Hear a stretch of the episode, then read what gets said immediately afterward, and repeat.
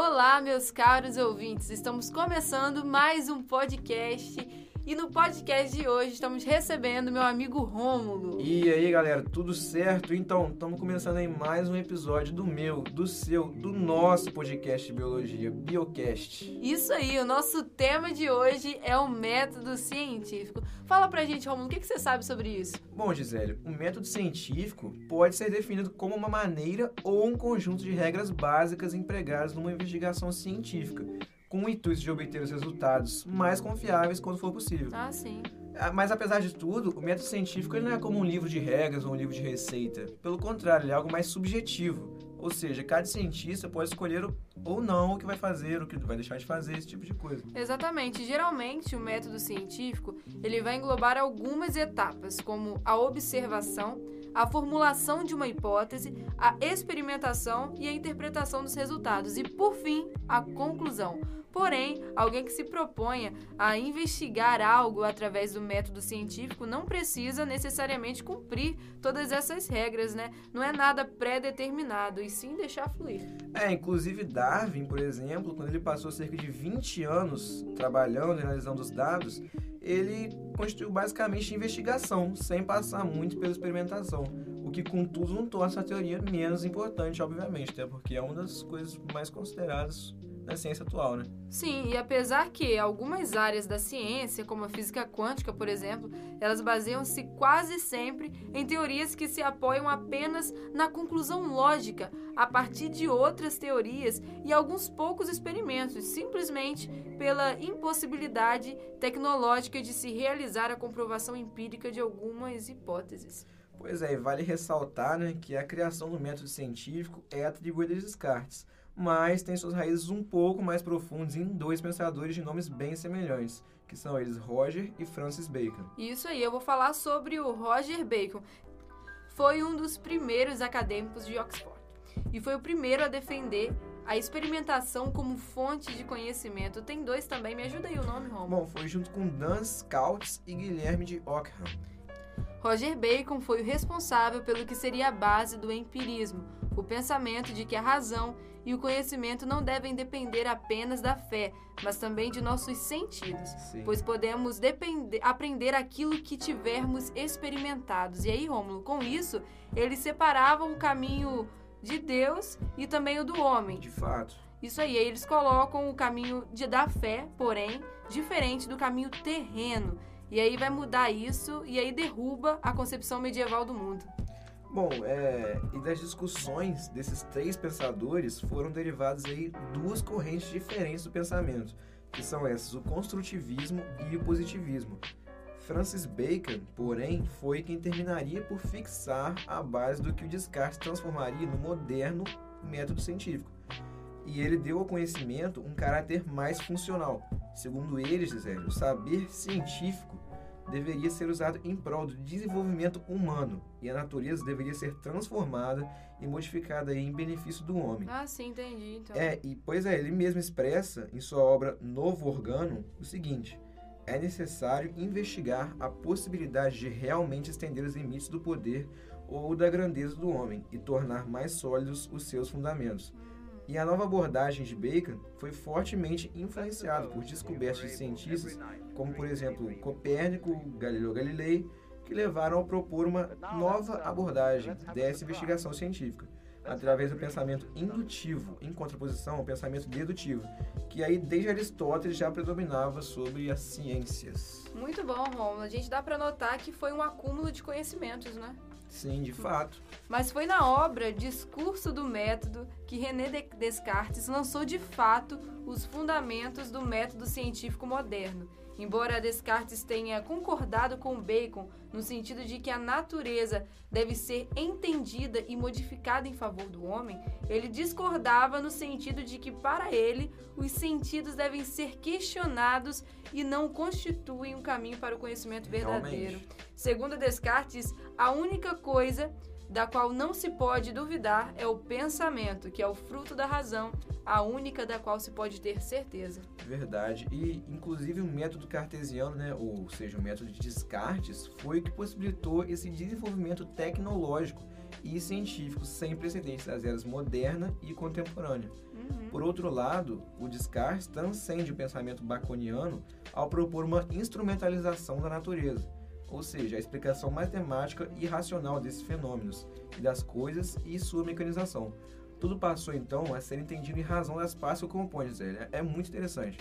Ele disse o seguinte: para se compreender o todo, basta compreender as partes. Ah, eu já ouvi isso, agora eu sei de onde vem. Sim, e o pensamento indutivo proposto por Bacon sai de cena para dar lugar a uma dedução cartesiana, onde as experiências servem apenas para confirmar os princípios gerais delineados pela razão. E além disso, Rômulo, o método científico proposto por Descartes e que predominou até o final do século XIX e o início do século XX, ficou conhecido como determinismo mecanicista e se resume aos seguintes princípios: o conhecimento é o resultado da captura de verdades por um sujeito sobre um objeto. O sujeito percebe o objeto a partir de exercícios sensitivos e racionais que devem ser organizados de forma metodológica, a fim de se obter o conhecimento verdadeiro. Interessante. Já o objeto é separado do observador. Conhecer o objeto é igual a dominá-lo.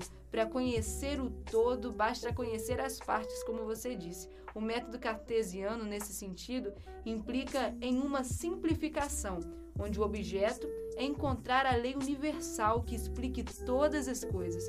O mundo pode ser expresso por meio de equações matemáticas. O mundo deve ser compreendido, dominado e modificado em favor do homem. Cara, interessantíssimo nesse né, método de Descartes aí. Que, Muito. Que diz que a partir da, do, das partes você conhece o todo, né? Sim. Bom, mas continuando. E aí estava, enfim, definido o método científico. Porém, ele ainda iria receber mais uma contribuição importantíssima Sim, de outro grande pensador. De contribuições, afinal. Né? De fato, né? Augusto Conte. É, Conte, em sua lei dos três estados, afirma que o conhecimento humano havia evoluído do estado teológico, onde o conhecimento se voltava para a explicação do mundo através do divino e do sobrenatural, para o estado metafísico, onde os agentes sobrenaturais do primeiro estado concebem em si mesmos os fenômenos naturais. E este teria evoluído para um terceiro e último estado, né, que seria o estado positivo, onde não mais se procuraria as causas últimas das coisas, mas as leis efetivas da natureza. Olha só que olhar diferente. E ele também defendia que a natureza é composta por classes de fenômenos e, portanto, a ciência deveria obedecer esta ordem para descrevê-la. Assim, ele organiza todo o conhecimento da natureza em cinco ciências distintas entre si: a astronomia, a física, a química, a filosofia e a física social. Você sabia disso, Romulo? Cara, interessante, não sabia. Muito. A essas ele ainda somaria a matemática, que diz tratar-se da ciência superior, devido ao seu grau de abstração e ao fato de que todas as outras dependem também dela. E aí, dessa forma, Conte leva o método de Descartes das ciências naturais para as ciências sociais e humanas, completando o método que seria seguido por muitos anos ainda. Pois é, mas Gisele, infelizmente, como nem tudo são flores é, e a lado. ciência é um campo em constante mudança, o método científico do próprio Descartes passou a ser questionado no início do século XX, após as descobertas de um físico pouco conhecido, não sei é. se você é. conhece, Einstein. Ah, imagina. Sobre a relatividade e de Bohr sobre a física quântica que põe em xeque um dos preceitos fundamentais desse modelo mecanicista do próprio Descartes. Olha só, tudo é o questionamento no final de contas, né? É o início de todo o conhecimento. Sim. Mas agora, Rômulo, vamos tentar colocar na prática, vamos entender isso melhor? Vamos. Vamos lá, geralmente, como eu já disse, o método científico, então, vai englobar algumas etapas. São elas a observação, a formulação de uma hipótese, a experimentação, a interpretação dos resultados e, por fim, a conclusão. Pois é, mas para o pessoal entender melhor isso daí, entender, ficar um pouco mais tangível nesse conhecimento, vamos colocar um exemplo cotidiano aí, como uma torradeira que não tosta. Bom, o exemplo desse método científico é a falha em tostar.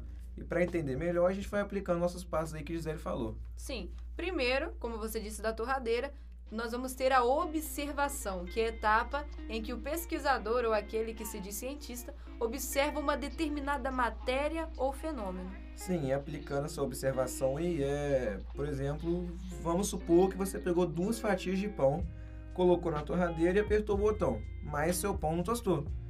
Observação: a torradeira não vai tostar. Sim, essa questão da observação, então, é aquilo que puxa de fato toda a pesquisa. Segundo Rômulo, a gente vai começar a elaboração do problema e aí começa a fase do questionamento. De fato, a pergunta é o que é o núcleo da ciência. Sim. Que move a ciência. Bom, a pergunta seria por que o meu pão não tostou? Por que minha torradeira não tosta? E esse tipo de coisa. Sim, daí nós vamos para a terceira fase, que são as hipóteses. É nessa fase, Rômulo, que o pesquisador responde, ou pelo menos tenta, responder às perguntas feitas no, na fase acima, que é o questionamento. Pois é, e uma hipótese, Gisele, é importante ressaltar que é uma resposta potencial a uma questão. É uma que pode ser testada. Por exemplo, neste caso, poderia ser que a torradeira não tostou porque a tomada elétrica está quebrada. Sim, são várias então respostas. E aí nós vamos ter depois das hipóteses a experimentação. E aí nessa etapa, os experimentos e pesquisas bibliográficas são realizadas com base nas, nas hipóteses levantadas. O objeto é encontrar e o objetivo é encontrar a resposta para cada um dos questionamentos que foram elaborados. Pois é, então é importante que nós façamos previsões, né? Uma previsão é um resultado que a gente espera obter se a hipótese estiver correta. Nesse caso, a nossa previsão foi de que a tomada está quebrada. Então, supostamente, se a gente ligasse numa tomada diferente, deve resolver o problema. E a previsão é essa: se ligar tomada diferente, vai tostar o pão. Sim, essa questão da, da gente experimentar um outro método é fundamental, acredito que em toda pesquisa. De fato, e tem o teste né, das previsões, que você tem alguma coisa para falar aí sobre? Bom, nós vamos ter agora análise dos resultados, vamos lá? As análises dos resultados vão ser a fase da experimentação de fato, onde o pesquisador vai analisar os resultados para verificar se eles são suficientes para explicar cada um dos problemas levantados e também se estão de acordo com as hipóteses. Pois é, e a gente tem que testar as previsões né, que a gente fez anteriormente, que eu deixei para testar agora porque eu achei que estava falando demais, né? Mas para testar a hipótese, a gente deve fazer uma observação ou estar tá aí realizando um experimento associado à previsão. Por exemplo, nesse caso, a gente ligaria a torradeira em uma tomada diferente e ia ver se ela ia tostar ou não. E o teste de previsão seria esse: ligar a torradeira numa tomada e tentar novamente. Se a torradeira tostar, então a hipótese foi confirmada e provavelmente está correta. De fato, é a tomada que está com defeito. Mas se a torradeira não tostar, então a hipótese não foi confirmada e provavelmente está errado. Pode ser qualquer outro problema nos outros componentes internos da torradeira, esse tipo de coisa. Bom, e o que você disse nos encaminha para uma conclusão. É nessa fase né, que o cientista verifica se os experimentos e pesquisas realizados responde, respondem de fato ao questionamento levantado. E aí, nessa fase da conclusão, a gente vê realmente se a pesquisa foi efetuado de forma eficiente. Pois é, nessa conclusão é onde a gente vai estar tá finalmente obtendo nossa, nossa resposta, né? Como você disse. Sim. E se não foi confirmado, a gente formularia uma nova hipótese passaria por esse ciclo de novo. Por exemplo, a hipótese poderia ser de que existia um fio quebrado no radiador, como eu Sim. disse, poderiam ser os componentes internos, né? Olha só. E na maioria dos casos, o método científico é um processo iterativo. Em outras palavras, ele é um ciclo em vez de uma linha reta.